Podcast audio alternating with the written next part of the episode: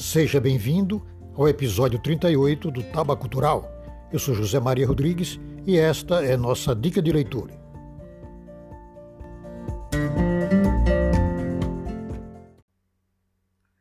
O livro que trazemos hoje é o romance Admirável Mundo Novo, do romancista Aldous Huxley, publicado em 1932, livro que volta com força, chamando a atenção das novas gerações desse mundo cada vez mais disruptivo que estamos vivendo.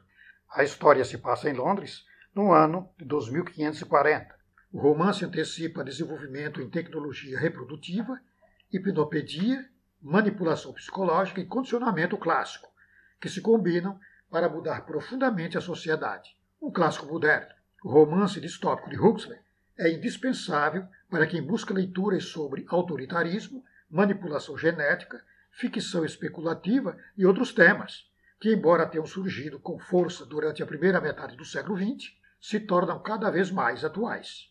Em uma sociedade organizada segundo princípios estritamente científicos, Bernard Marx, um psicólogo, sente-se inadequado quando se compara aos outros seres de sua casta, ao descobrir que uma reserva histórica que preserva costumes de uma sociedade anterior, muito semelhante à nossa, Bernard vai perceber as diferenças entre esta civilização e a sua, e a partir de um sentimento de inconformismo, ele desafiará o mundo.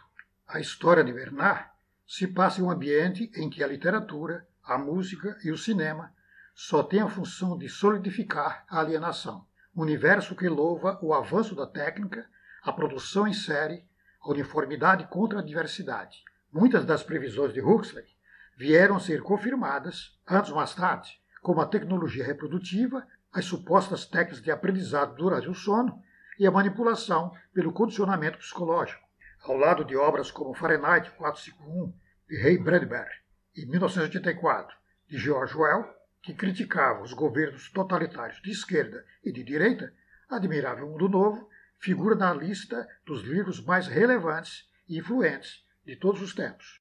O clássico de Huxley não é somente um hábil exercício de futurismo ou de ficção científica, mas um olhar acerca do autoritarismo no mundo desde que o livro foi publicado, em 1932, e que continua a nos assombrar. Prestes a completar 90 anos de sua primeira edição, o livro Admirável Mundo Novo continua mais presente do que nunca nas mãos dos leitores brasileiros. Há semanas, essa obra de Huxley ocupa a lista dos dez livros mais vendidos no Brasil. Há diversas edições em linguagem portuguesa com preços para todos os bolsos. A distópica obra Admirável Mundo Novo traz a história de uma sociedade futura em que seus habitantes passam por um condicionamento biológico e psicológico para aceitarem viver em um mundo novo, formado por castas e leis que mantêm sob mão de ferro uma harmonia utópica, dirigida por um governo central. Este novo mundo mostra uma sociedade organizada segundo princípios estritamente científicos, com manipulação genética, onde a literatura, o cinema, a música, a publicidade só têm a função de solidificar a alienação do povo, promovendo um universo de informação e comunicação que exalta o avanço tecnológico, a produção em série das coisas e uma enorme uniformidade contra a diversidade. Quem não pensa igual aos parâmetros determinados pelo governo torna-se párea, perde seus poucos privilégios e é severamente castigado. Huxley apresenta ao público uma sociedade pré-condicionada a partir do autoritarismo, da manipulação genética, dos efeitos da propaganda subliminar inserida na música, nas leituras e no cinema, como formas de manipular a população promovendo as diferenças sociais por meio de castas. Eu sou isso, você é aquilo, e não nos misturamos.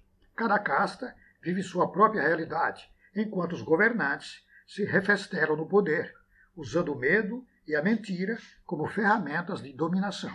O personagem Bernard Marx, um psicólogo, ao sentir-se inadequado quando se compara aos outros integrantes da sua casta, descobre, numa reserva histórica, que preserva costumes de uma sociedade anterior, um novo mundo.